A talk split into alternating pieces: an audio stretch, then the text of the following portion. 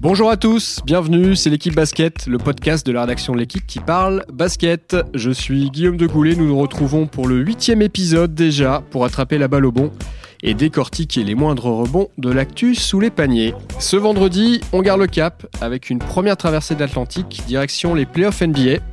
La semaine dernière, on s'était quitté avec une seule affiche connue en demi-finale de conférence, Golden State New Orleans.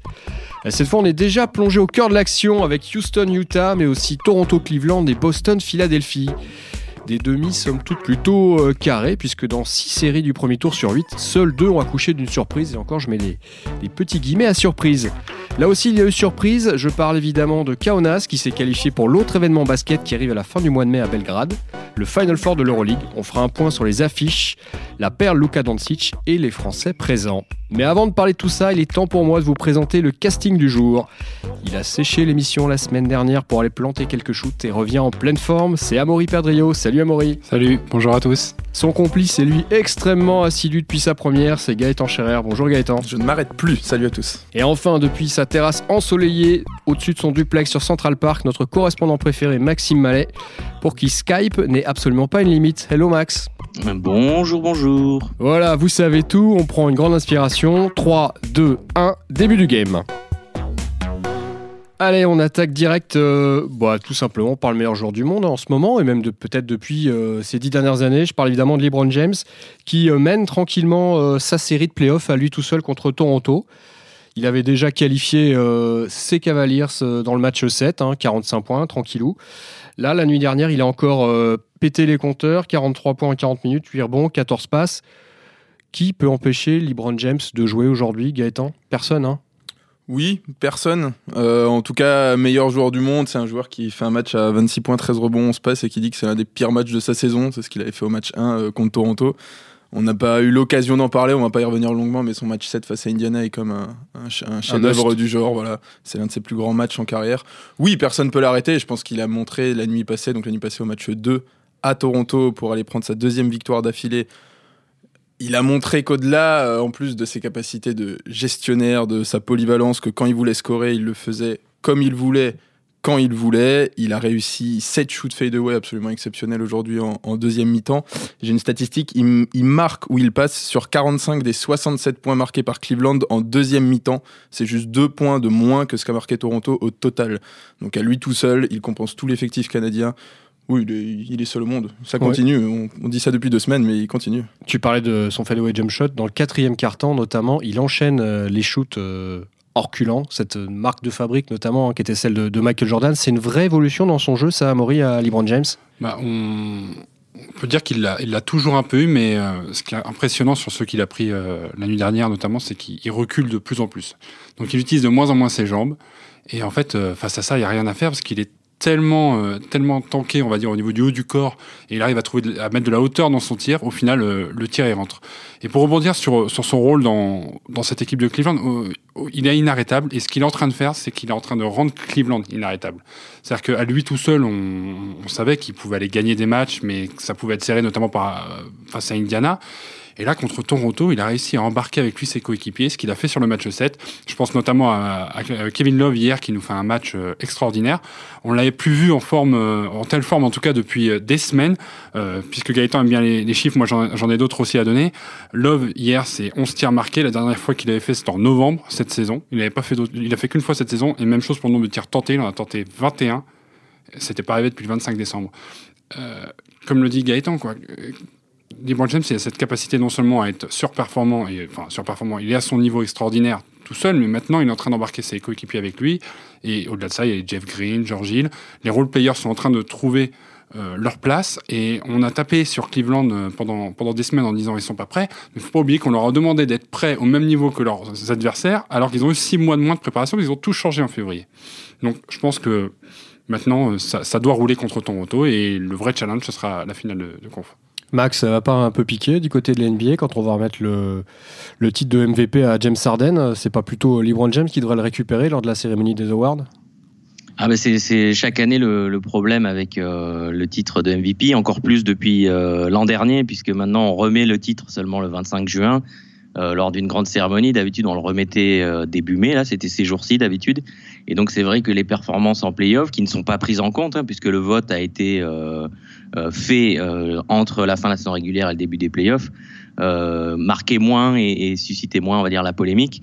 C'est vrai que maintenant, quand on donne le titre fin juin, quand il y a un joueur qui a tout cassé comme LeBron James en playoff, ça, ça fait un peu bizarre. Mais le titre de MVP est sur la saison régulière, et c'est vrai que sur la saison régulière, ben on voit que LeBron James, il, il régule sa vitesse. C'est comme, c'est comme une voiture, il a le, le, la vitesse de croisière euh, sur la saison régulière, tranquillou. Et puis il enlève ça au moment des playoffs et, et on voit ce que ça donne. Quoi. C'est, c'est la destruction euh, totale d'une équipe, de son moral, de son mental, du, d'une ville. C'est, c'est un peu le nouveau maire de, de Toronto qui se permet de se couper les ongles tranquillement euh, pendant un temps mort, pendant le match, qui annonce le matin même qu'il va les, les exploser en faisant des faits de way jump shot. C'est ce que euh, Kevin Love a dit, que le matin il lui avait dit ça. Donc c'est assez impressionnant à voir. Oui, parce que la série va, va filer à Cleveland. Finalement, ces Raptors qui, euh, une nouvelle fois, ont dominé la saison régulière à l'Est. Bah, on, a, on a la confirmation. On avait déjà eu pas mal de doutes sur le premier tour qui a été compliqué hein, face, à, face à Washington. Bah, ces Raptors, ils n'ont absolument pas la moelle nécessaire pour, pour aller en finale de conférence Est, tout simplement. Ouais, ils sont. Enfin, moi, à titre personnel, je le trouve extrêmement décevant, et notamment sur cette série-là, puisqu'on on a dit que cette année, plus que les autres, ils étaient censés avoir le, fond de jeu, le, le, banc pour pouvoir venir euh, éclater euh, une équipe de Cleveland euh, qui était à la ramasse. Et au final, ils sont décevants sur tant, de points de vue. Euh, je pense déjà notamment à Sergi Baca, qui a disparu de la circulation. Euh, il, était à, il a 13 points de moyenne, je crois, sur la saison régulière. Il est à peine à 5 depuis le début des playoffs et, la nuit dernière, il est à 2 points. Même son entraîneur euh, sait pas ce qui lui arrive. Et, et le plus flagrant, en fait, c'est que les excuses que se cherchent les Raptors ne sont même plus basket.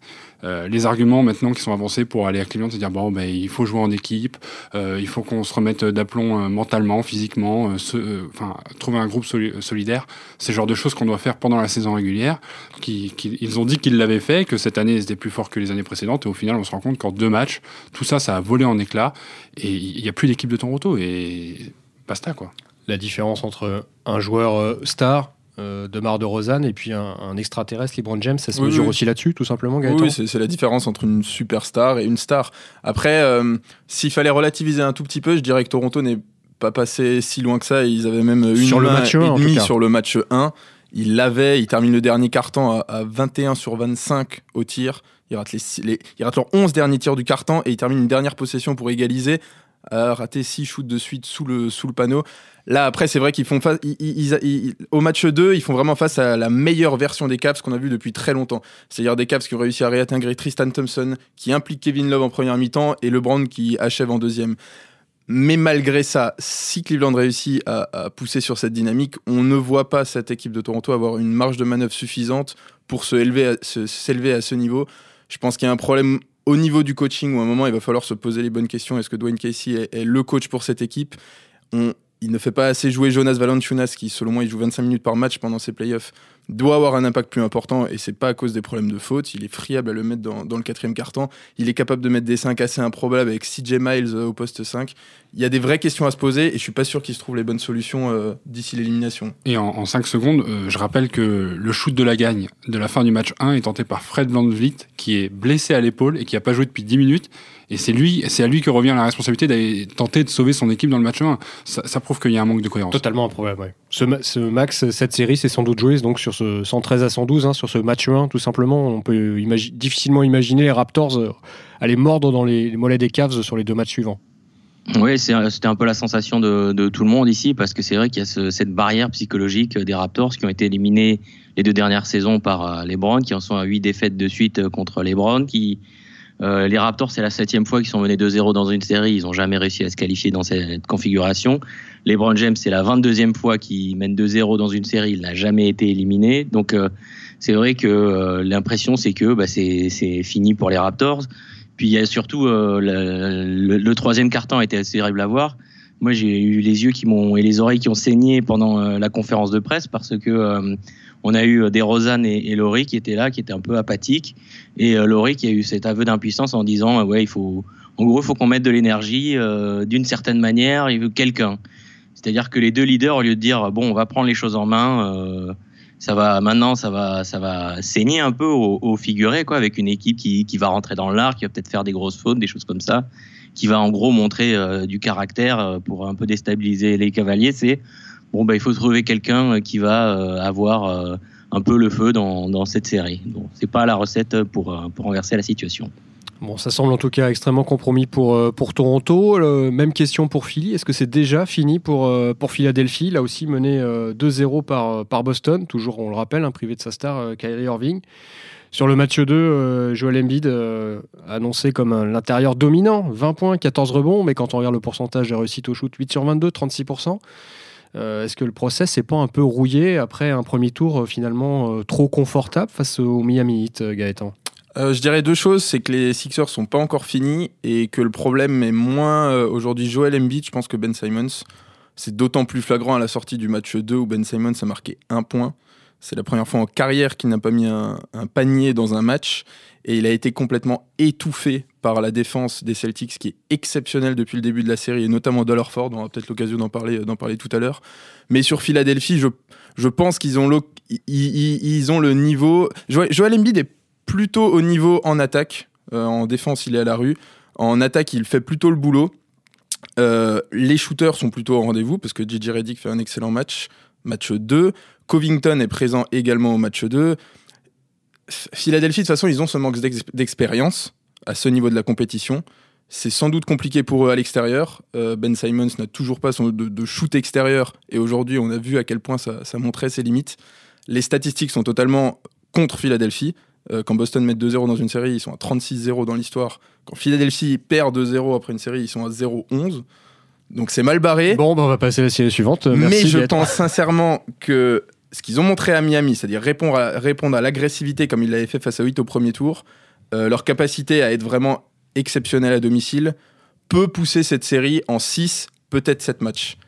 Mais Boston, Boston c'est quand même quelque chose. C'est enfin c'est époustouflant mais euh, de, de, par la, la, qualité de cette jeunesse quoi. Enfin un petit mot sur le coach peut-être non? C'est de Brad Stevens mais en fait en fait euh, on, on, en parle tout le temps avec Gaëtan c'est cette capacité de ce coach à tirer le meilleur de ses joueurs, quel que soit leur âge, quelle que soit leur position, quel que soit leur, leur background et d'où ils viennent. Et, et, au final, on a un joueur aujourd'hui comme Jason Tatum qui, qui, qui, survole ces playoffs, qui, qui nous offre un, niveau de jeu qui est. Enfin, c'est beau à voir, c'est léché, ça joue bien. Pour revenir sur ce que disait Gaëtan, Philadelphie. Euh, a largement les moyens de rivaliser avec cette équipe. Statistiquement, dans les matchs, ils sont au-dessus partout, sur les points marqués, sur l'adresse, sur les rebonds, sur les, passes, tout, partout. Seul problème, c'est où est la défense de Philadelphie? Ils ne défendent pas. Et euh, on, a parlé de, de l'agressivité qui existait euh, dans, dans la série face à Miami, qu'on ne retrouve pas du tout face à Boston. Et en fait, je pense que Philadelphie va devoir apprendre à jouer avec du vice, euh, avec de la niaque, à mettre des coups et, et à, avoir du répondant. Euh, après, après euh, pour, pour, Boston, euh, on se retrouve avec un premier match où ils sont sans Jalen Brown, donc une, une, grosse star encore en plus en moins. Ils s'en sortent magnifiquement. Ça joue bien. ils, profitent de toutes les largesses défensives de, de, de, Philadelphie. Voilà. Après, à Philadelphie, au Wells Fargo Center, ce sera vraiment différent, je pense. Il y a moyen de prolonger la série. Par contre, gare à pas perdre le match 3, sinon ça, ça sera plié beaucoup plus vite que prévu. Et là, dans ce cas-là, ce sera une vraie déception du côté de Philadelphie. Brad Stevens, c'est Greg Popovich. Il a créé un environnement tellement sain et un système tellement cadré qu'on a l'impression qu'on pourrait enlever n'importe quel joueur et le remplacer par n'importe quel autre second couteau, que ça marcherait quand même et que ces joueurs ils s'épanouissent tellement et ils progressent tellement sous ses ordres bah, qu'ils pourraient briller comme le fait Terry Rosier, qui est aujourd'hui le meilleur marqueur et le meilleur passeur des Celtics en playoff. Terry où Terry Rozier. Drew Bledsoe. La comparaison euh, Greg Popovich, euh, Brad Stevens, euh, Max, ça te paraît correct ou Gaëtan a totalement perdu la tête? Non, il y a aussi des, c'est, une comparaison valable. Il y a aussi une comparaison avec un des disciples de Pop qui est Quinn Snyder de, d'Utah. C'est les deux. On, en parler un petit peu plus tard. Je, je, vais un peu vite en besogne puisqu'on parlera un petit peu plus tard de l'Ouest, mais c'est vrai que c'est les deux coachs où on a l'impression que bah, il y a des ajustements euh, sur le plan de jeu, il y a une capacité à exploiter des joueurs que euh, d'autres équipes euh, n'auraient pas voulu, qui qui font qui font toute la différence et même même dans ces playoffs qui permettent bah, de pour Brad Steven de dominer une équipe de Philadelphie qui qui fait l'apprentissage des playoffs parce que bah, les playoffs c'est dur d'y arriver de débouler comme ça après cinq ans de de, de performances euh, toutes pourries et de, et de comme ça sur un claquement de doigts aller en finale de conférence. C'est vrai que ça se passe pas trop comme ça. En général, les équipes qui vont en finale de conférence, c'est des équipes qui ont un peu d'expérience. Et même si Boston, il leur manque euh, des joueurs hein, comme Kyrie Irving et, Gordon Hayward, ils ont quand même un groupe aussi où il y a deux, il y a cette expérience-là avec Orford, avec euh, Smart, avec le coach. Et donc c'est vrai que c'est important dans, dans, dans, ces moments-là. On voit euh, Philadelphie qui s'effrite un petit peu quand, quand ça devient dur. Tu voulais dire Gaëtan un petit mot hein, sur Alorford, je crois, euh, qui est Oui, un de tes joueurs préférés. Alors c'est absolument pas un de mes joueurs préférés. Tu c'est- devrais. C'est même quelqu'un qui ne m'intéressait pas plus que ça. Sou- non, mais souvent dans des équipes pas très sexy, si je peux me le permettre. Il était passé par Atlanta et Atlanta, c'était déjà un peu cette équipe qui à chaque fois allait en playoff, personne s'y intéressait. C'est un joueur dont on parle peu, c'est ça que je veux dire en fait. Voilà, totalement. C'est un joueur dont on parle peu, mais qui est en train de montrer que c'est un joueur de classe, euh, de classe mondiale. Enfin, jamais on en a parlé. Défenseur de l'année, on n'a jamais parlé. MVP, en- encore moins. Et pourtant, c'est un gars qui est en train de réussir à tenir Joel Embiid, qui est le joueur le plus constant des Celtics depuis le début de la série. Euh, euh, je me suis, j'ai fait un petit jeu l'autre fois avec un, ami où on s'était dit, on va citer les 5 meilleurs joueurs de Boston dans l'ordre, du meilleur jusqu'au moins bon, parmi les 5 de départ. C'est infaisable, sauf pour Alorford depuis le début des playoffs, qui sera, quoi qu'il arrive, numéro 1. Mais cet effectif de Boston est tellement dense qu'après, derrière, c'est impossible à dire. Bon, eh ben écoute, euh, on va se dire que la finale de l'Est, elle est déjà pliée, donc on se, on se retrouve dans une semaine, Cleveland-Boston. Ça vous va tous Ça me Ou, ou je vais vite en besogne en Peut- faisant ça Peut-être un peu vite quand même, parce que euh, comme, comme a dit Gaëtan, faut pas enterrer euh, Philadelphie tout de suite. Ils sont capables de gagner leurs deux matchs euh, à la maison, et dans ce cas-là, on se retrouve comme d'habitude avec ce match 5 qui sera, euh, qui sera à Boston et qui sera décisif, puisque ça offrira une balle de match derrière au vainqueur. Euh, S'ils en lâchent un euh, à domicile, euh, ça risque d'être compliqué d'aller en gagner euh, un de plus euh, à Boston. Euh, mais effectivement, après, une- une- que ce soit une finale de conférence euh, Cleveland, Philadelphie ou Cleveland-Boston, euh, quoi qu'il arrive, c'est très très très sexy. Imaginez juste si Kyrie Irving était resté à Boston, on se dirigeait vers une finale, s'il n'avait pas été blessé, on se dirigeait vers une, Irving, fi- euh, LeBron. voilà, ça, vers une finale de conf entre le maître et l'élève, celui qui voulait montrer qu'il pourrait diriger une équipe contre son ancien. euh, oh, ça aurait été incroyable, C'est l'année prochaine peut-être. j'espère. Allez, ça c'est pas l'année prochaine, c'est en ce moment, c'est de l'autre côté, dans la conférence Ouest, Houston, Utah, et petite surprise, non seulement Utah s'est qualifié pour le deuxième tour des playoffs, mais surtout Utah tient tête aux Rockets, meilleure équipe de la saison régulière, en ayant perdu le premier match, certes, mais en ayant surtout remporté le deuxième. Euh, est-ce qu'on est à plein, Max, euh, toi qui as vu Utah il n'y a pas très longtemps, est-ce qu'on est à plein dans le duel euh, Gobert-Capella Est-ce que de, l'issue de ce duel dépend l'issue de la série entre les Rockets et le Jazz? Une partie, après, c'est difficile de, de, de réduire à ça euh, quand euh, on a euh, sur le terrain, on a Chris Paul, on a Donovan Mitchell, on a James Harden. après, on a des shooters aussi des deux côtés. Donc, c'est un, non, un vrai match euh, complet où tout le monde doit contribuer, où tout le monde doit apporter, où chacun doit savoir s'adapter. On a vu. c'est vrai que pour Utah, c'était un petit peu difficile ce premier match puisqu'ils avaient même pas 40 heures entre la fin, entre leur qualification contre OKC euh, dans des matchs euh, hyper tendus, euh, hyper serrés et hyper musclés qui, qui, qui pompent pas mal d'énergie. Et le début du deuxième tour à Houston, la meilleure équipe de la saison régulière. Ils ont eu deux jours après, de, pas de repos, mais deux jours complets sans match avant le match 2. Et on a vu que, ben, donc, comme j'en- parlais un petit peu avant, Quinn Snyder a réussi à, à revoir le, le plan de jeu, à mettre quelque chose en place qui a, euh, qui a un peu pris de court euh, les Rockets et euh, à aller piquer ce match 2 pour donner un intérêt tout particulier à cette série. faut rappeler quand même que Houston, c'est une équipe qui vit et meurt, peut-être un peu moins cette saison, mais qui vit et qui Par le meurt shoot à trois points. par le shoot à 3 points. Le match 2, ils en mettent 10 et Utah en met 15.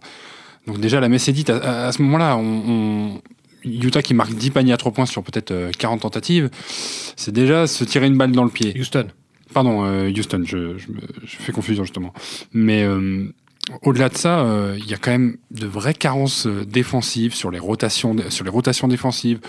Ils n'ont pas réussi à s'adapter à, Donovan Mitchell qui, nous sort Est-ce qu'ils n'ont pas pris un peu le jazz de haut après le, premier match facilement gagné, après un premier tour facilement maîtrisé en se disant bon, ouais, ok, il y a Rudy Gobert, ok, Donovan Mitchell, euh, Rubio joue pas ou pas beaucoup. euh, C'est ce qui est ressorti, je pense, de cette rencontre aussi, de, de dire voilà, on a gagné le premier match as- enfin, assez facilement et au final, euh, on a peut-être une équipe qui, face à nous, ne pourra pas proposer assez de, de fond de jeu pour pouvoir nous embêter et ils se sont peut-être déjà projetés euh, au-delà, après, ce match lâché à domicile, ça, ça, ça peut relever que de l'accident. Et en fait, c'est tellement incertain que le match 3 peut très bien tourner en faveur de Utah qui, qui va évoluer à domicile, mais je vois aussi très bien Houston capable de, de surréagir et d'en mettre 30 à Utah parce que euh, ils, vont, ils vont mettre 5, 6, 7, 8 paniers à 3 points de plus et on n'en parlera plus. On va dire, OK, Utah, avec ce jeu-là, euh, ils pourront pas y aller. Quoi. Théorie de l'accident, tu la partages aussi, Gaëtan, pour, euh, pour les Rockets? Non, je pense pas. Euh, ce Jazz a une capacité euh, d'adaptation et d'ajustement de match en match qui est assez impressionnante.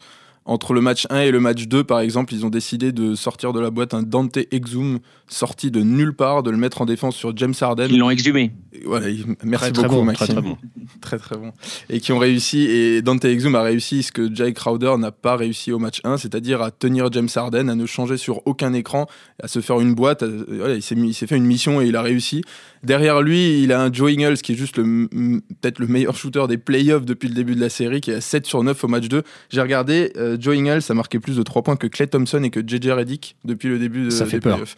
Ça fait plutôt peur. Il y a même un Alec Burks qui peut sortir de la boîte au match 2 pour planter 17 points.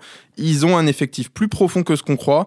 Ils ont une défense qui est toujours aussi efficace et ils ont un coaching staff qui est tellement malin, qui est tellement solide, qui est tellement bon pour euh, s'ajuster euh, d'un match à l'autre que Houston va avoir des problèmes, à mon avis, jusqu'au bout. Ce match 2, c'était pas un accident. On peut penser qu'ils sont aussi éventuellement s'adapter, par exemple, à cette problématique Ingles, c'est qu'il aura peut-être pas autant de shoot euh, facile à- à- dans la suite de la série. Donc c'est pour ça que moi je l'annonce peut-être plus incertaine et que je donne quand même plus de crédit à, à Houston. Et cette thèse de l'accident tient aussi. Quoi. Bon, en tout cas, match 3 la nuit prochaine, on suivra ça. Match 3 aussi la nuit prochaine entre les Warriors et les New Orleans Pelicans. J'ai envie de dire que tout va bien plutôt pour le champion en titre euh, qui a facilement gagné les deux premiers matchs face aux Pelicans, qui n'avaient pas perdu jusqu'à présent, playoff, hein, parce qu'on le rappelle, au premier tour, ils avaient sweepé gentiment euh, Portland.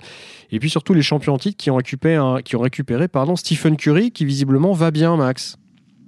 Eh bien oui, va bien, mais bon, c'est pas une surprise qu'ils qu'ils reprennent euh, en étant euh, déjà en grande forme. hein. Euh, on se souvient en 2016, il avait eu une blessure similaire, un peu moins grave, il avait été absent moins longtemps, mais le match de son retour, il avait planté 40 points, dont 17 en prolongation, le, le record pour un joueur en prolongation.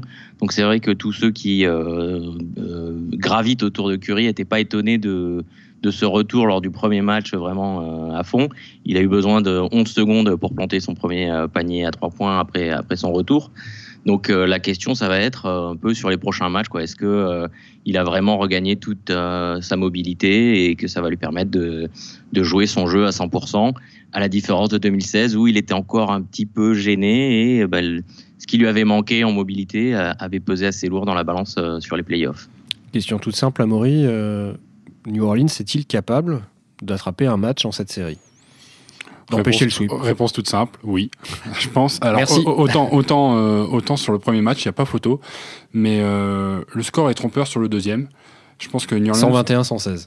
Oui, euh, bon, sachant que euh, New Orleans finit par un 8 ou 7-0 sur la fin de match, mais qui justement est révélateur de l'état d'esprit parfois de, de Golden State qui est capable de se, déconcentrer et de laisser New Orleans revenir sur une fin de match euh, improbable. Je pense que New Orleans a largement les armes pour rivaliser. Ils ont montré qu'ils avaient le basket, qu'ils savaient exploiter les faiblesses de, de Golden State en, surjouant dans la raquette. Je crois que c'était euh, 60-70 points marqués dans la raquette au match 2. Euh, Anthony Davis est au niveau. Euh, tout ce qui leur manque, c'est ce brin de concentration et, et- et quelque part un brin de, de, de QI basket. Euh, à la fin du premier quart-temps, quand Curry euh, rentre euh, et fait sa, sa rentrée pour, pour les Warriors, naturellement, les Californiens, ils, l'abreuvent de ballon pour essayer de, de le mettre dans le rythme. Et en face, New Orleans, plutôt que de continuer à jouer leur jeu qui faisait qu'ils étaient en tête du match, ils se mettent à shooter 1, 2, 3, 4 tirs à 3 points première intention euh, après remontée de balle. Et ils ratent les quatre parce que déjà, ce sont des joueurs qui sont pas habitués à prendre ce genre de tir-là. Finalement, ils passent derrière dans le match. C'est ce genre de, on va dire, de séquence qui résume à peu près le, le, le manque de, de- de concentration dont, dont est capable New Orleans. Après, il y a une autre dimension qui- que, que j'ai trouvé assez flagrante, et les chiffres sont là pour l'attester. Golden State a eu droit à 59 lancers francs tirés en deux matchs, New Orleans seulement 20. Pour avoir revu les deux matchs deux ou trois fois, je pense que la différence, elle n'est elle est pas aussi énorme et que l'arbitrage s'est laissé un peu euh, basculer en faveur de l'équipe à domicile. Et quand on sait que New Orleans, chez lui, ça peut être aussi brillant que, qu'à Golden State, si ça se rééquilibre, qu'Anthony Davis obtient tous les coups de sifflet qu'il n'a pas eu, euh, notamment sur le match 2 et même sur le match 1, parce que sur le match 2, il tire zéro lancer franc. Euh, Anthony Davis. Alors qu'on sait que c'est un joueur qui va au panier, qui provoque, qui, qui, qui va avoir une main sur la Qui sienne. va chercher des fautes. ouais. Voilà. Donc, si, si, si récupère 5, 6, 7, 10 dans ses francs, ça se rééquilibre et on, on entre dans une autre physionomie de match où ça va être du physique et la taille euh, des, des Pelicans contre l'adresse au tir de Golden State qui peut de temps en temps euh, faillir. Ils ont vraiment besoin de l'arbitrage, Gaëtan, les Warriors, pour, euh, pour sortir les Pelicans Non, ils ont Non, pas. on prête Coriche, en fait, c'est tout. Oui, non, non, mais ils ont, je pense, ils ont pas besoin de l'arbitrage, c'est sûr. Je pense que les, bon après, ce qu'a pointé du doigt euh, Amaury est, est vrai. Je pense que dans, dans- les chiffres, ça se voit. Après, je- New Orleans est passé d'une équipe de Portland euh, décevante, incapable de mettre quoi que ce soit en place en attaque, à cette euh, machine de guerre et ce rouleau compresseur où ils se prennent des shoots euh, à tir larigot et où au match, au match 2 où ils se disent allez on va peut-être trouver quelques trucs pour s'ajuster euh, en défense qui est-ce qui débarque boum c'est le double MVP c'est Stephen Curry qui, qui met 28 points en 27 minutes ou c'est l'inverse enfin quoi qu'il arrive c'est voilà il a, fait un excellent retour sur le papier évidemment que New Orleans a les capacités d'aller prendre un ou deux matchs à domicile en misant comme toujours sur euh, l'énergie euh, sur euh, notamment celle de Drew Holiday qui a beaucoup beaucoup montré et qui je pense est vraiment le, le- comment dire le levier sur lequel euh, les Pelicans euh, Gentry et les Pelicans doivent actionner pour, euh, pour faire la différence Mais sur la durée, sur la durée, ça peut pas tenir. Euh, on avait dit que Draymond Green était peut-être celui qui défendait le moins mal de toute la ligue sur Davis parce que Davis était intenable. Pour l'instant, il le montre. Et en plus, de l'autre côté du terrain, il est, il est absolument irréprochable. C'est sans doute le meilleur joueur de- des Warriors depuis le début de la série. Euh, et puis voilà, après, ça va être une série euh, marrante à suivre jusqu'au bout, ne serait-ce que pour le, le petit duel qui l'oppose, euh, Green à, à Rondo. C'est quand même passé Magnifique scènes. Rondo. Ouais, Rondo est exceptionnel depuis le début des playoffs. Il a quand même fait ce coup absolument inouï où il s'est essuyé donc la balle contre le visage pour absorber la balle de sa transpiration avant de la redonner à Draymond Green. Enfin, ils se sont fait quelques petits coups qui vont forcément être euh, accentués par l'atmosphère et le public des Pelicans lors des prochains matchs. Donc, le suspense sportif, je ne sais pas, mais il va y avoir du spectacle et c'est déjà pas mal.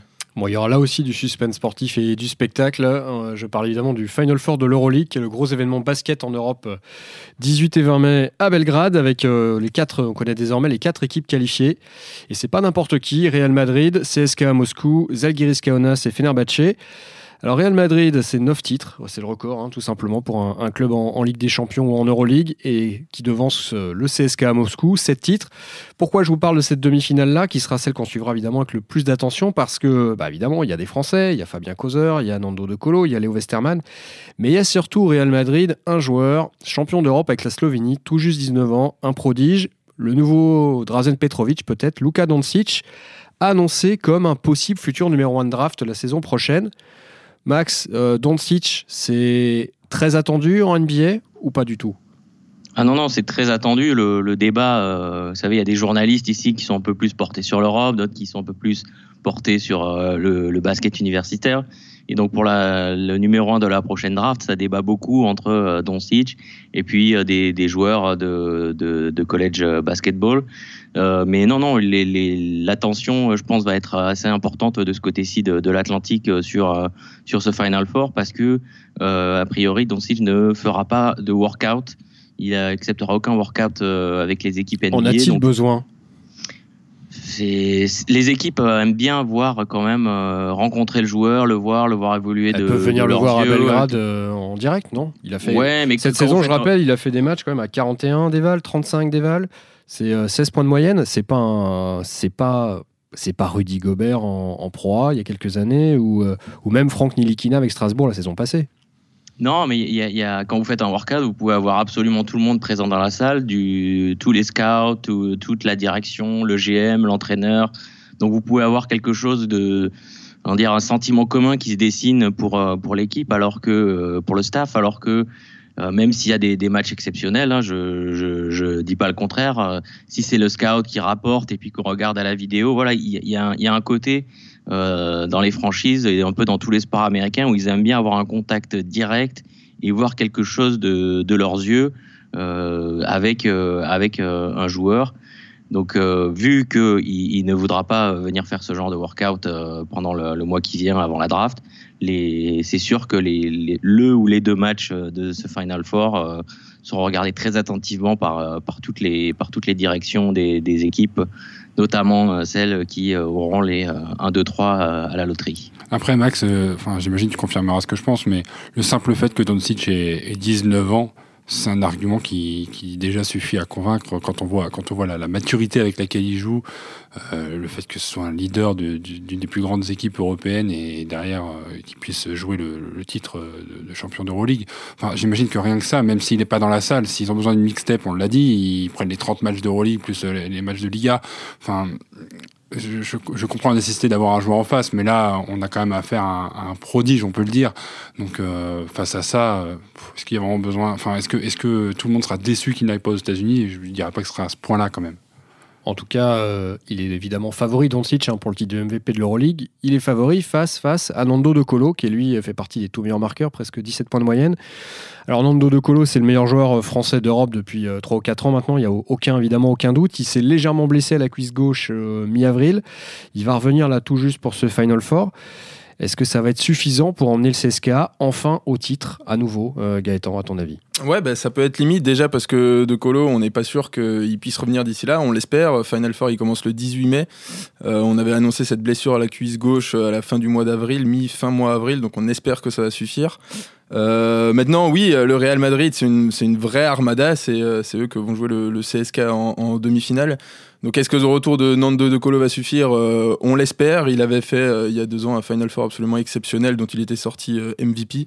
Il avait tout gagné cette année-là. Voilà, meilleur marqueur, MVP. Euh, champion, enfin bref, la totale. Voilà, et je, je pense qu'il va, qu'il il va, il va falloir qu'il sorte une performance à peu près similaire pour venir à bout de, au bout de ce Real Madrid, un brin décevant en, saison régulière. Euh, ils ont fait cinquième euh, cette saison, qui est mené aussi, il faut le dire, par un Français. Fabien Causeur, qui, qui, a été titulaire pendant, pendant tous les quarts de finale face au Panathinaikos, même s'il a un temps de jeu euh, très réduit, il est titulaire, mais il sort euh, en général assez vite. il a un gros quart d'heure. Voilà. Et, euh, et, oui, ce Real Madrid, qui malgré tout possède une, une profondeur assez exceptionnelle, qui est mené donc par, par, ce, par ce Luka Doncic. Et puis, si le CSK veut passer, il risque en finale de retrouver le, tenant du titre, le Fener. Et c'est quand même pas du, c'est quand même pas du gâteau. Le Fener a fait deux et euh, et, du coup, euh, pour rebondir sur cette série, quand même, je rappelle que dans la saison régulière, euh, le Real a battu le CSK de 13 points à l'aller et le CSK s'est imposé ensuite de 6 au retour. Dans ces deux duels, Nando De Colo n'a pas été forcément très très bon, alors que Luka Doncic l'a été. et pour citer notre estimé collègue Arnaud Lecomte, il avait rappelé quand il avait annoncé la blessure de De Colo que ce dernier avait mis plus d'un mois à revenir de la même blessure quand il, sur, la précédente. Donc qui soit, enfin moi je serais le CSK, je ne mettrais pas tous mes œufs dans le panier de Colo parce qu'on n'est pas sûr que, que, ça tienne et en plus de ça ils ont un Kyle Heinz qui est aussi diminué. Donc euh, est-ce qu'on pourrait presque dire que le CSK est outsider sur, sur cette demi? Moi j'en suis partisan quoi. CSK a 24 victoires, 6 défaites sur la saison d'Euroleague, mais j'aimerais surtout euh, qu'on fasse un petit focus sur le Zalgiris Kaunas, le, club lituanien qui euh, va participer pour la troisième fois au Final Four, qui est mené par un génie du jeu, un ancien génie du jeu, il ne joue plus, Saruna Jazikevicius, 4 victoires en Euroleague avec trois clubs différents, champion d'Europe en 2003 avec la, Lituanie. Il y a un Français d'ailleurs qui joue à Kaunas, Axel Topan. Euh, est-ce que, euh, à votre avis, Kaunas a les armes pour aller être euh, l'un des champions d'Europe les plus inattendus de l'histoire? Bah, S'ils arrivent au bout, en tout cas, ça le serait. c'est déjà une très belle surprise qu'ils aient réussi à sortir l'Olympiakos au premier tour. L'Olympiakos avait fait troisième, je rappelle, de la saison régulière. Je pense que Jasikevicius, le sorcier, a encore réussi à, avoir son impact comme il l'avait en tant que joueur. Il a gagné quatre fois cette compétition en, tant que joueur. Il a quand même réussi, rien que cette qualification pour le Final Four euh, est en soi euh, une énorme performance. Euh, Kaunas n'a un bel effectif, mais qui n'est pas comparable à celui des, trois autres, ni en termes de moyens, ni en termes de qualité, de moyens financiers, je parle. Oui, il est mené par un bon mené par un Français, euh, Axel Toupane, donc qui était qui avait tenté l'aventure américaine euh, l'an passé. Il avait fait la G League, il est passé par Milwaukee, par New Orleans, et puis finalement il a dit non, je rentre en Europe, je vais dans un grand club qui veut jouer l'Euroleague. Ben, Paris gagnant, ça marche très bien. Il est à 7 points en 15 minutes euh, cette saison. C'est plutôt une belle performance. Oui, c'est un joueur plutôt au profil défensif. En voilà, exactement. C'est un joueur qui se font, qui correspond bien en tout cas à la mentalité européenne. Je pense c'est aussi peut-être pour ça qu'il a eu des, euh, des, limites aux États-Unis parce qu'on lui a donné sa chance, mais c'est vrai qu'il n'était pas ce genre de joueur qui allait euh, forcément faire des chiffres, briller et puis réussir à sur un match se sublimer pour convaincre un scout ou un, coach de dire ok euh, lui j'en ai besoin. Par contre dans, dans le groupe de Jesse Kivicius il y a aucun problème. Et puis groupe de, de Kaunas qui est mené par un Américain Brandon Davis qui l'an passé était à Monaco. C'était l'un des meilleurs joueurs de l'AS Monaco, actuel leader de, de, euh, de Jeep Elite et qu'on- à qui on souhaite une très belle réussite d'ailleurs au Final Four de Ligue des Champions qui commence ce Eh oui, soir. parce que la Coupe d'Europe de basket, ça, c'est un peu comme un millefeuille, il y en a à tous les étages. Exactement. Messieurs, merci beaucoup pour euh, ce tour d'horizon complet. Max, merci beaucoup. Bonne journée à toi à New York. Merci, bonne journée à vous, bonne soirée à vous. Amaury, Gaëtan, merci beaucoup. À très vite. Bah, à la prochaine. Ciao À la semaine prochaine.